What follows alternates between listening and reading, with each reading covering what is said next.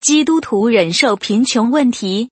为什么有些基督徒要忍受贫穷和困难呢？难道是上帝不爱他们吗？还是因为犯罪行为以及懒惰？不要太早下结论及使用假善假意去论断别人哦。我就认识很多牧师有这种坏习惯和私欲罪恶。如果以上的假设是对的话，那么我可以告诉大家吧。依据圣经的内容，所有人都在各种场合都犯了罪，也得罪神，也都是在上帝眼中是个懒惰的人，也都该受苦难及贫穷问题才对，也才算公平。因为上帝之子耶稣基督原本应该是富有的天国之子，却因为要以身作则，召教门徒到全世界去建立教会，而白白宁愿奉献自己给上帝的旨意成就。因此忍受着一生的痛苦、贫穷、迫害，但是最后，当耶稣复活后又升天回到天堂时，上帝用几千万倍的赏报给耶稣的是极大的荣耀及祝福，很多天上的权柄也都给予耶稣了。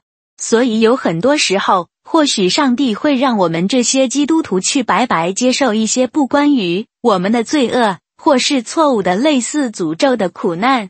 这并非表示上帝对人类不公平、不公义。很多不认识上帝的恶人都在吃香喝辣，一生享尽荣华富贵和荣誉掌声的，也不曾像平常人一样生病。但是大家要知道，上帝的逻辑是和人类相反的。我们不到最后关头，不可能知道上帝的奇妙计划。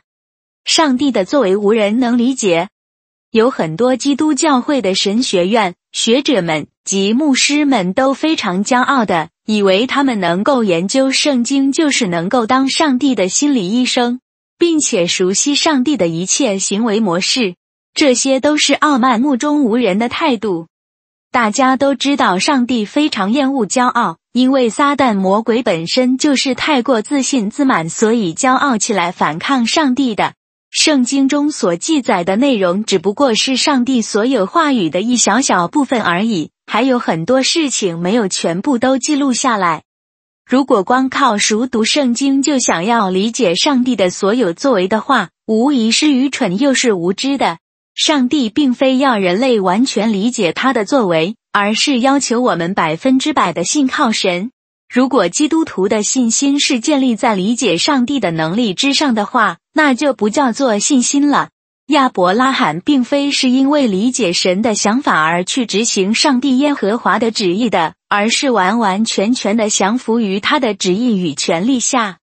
上帝有些时候故意让那些骄傲的神学家及教会领导人顺心如意，有非常成功的事业，但是最后又突然重重的贬义那些人，好使大家汲取骄傲的教训。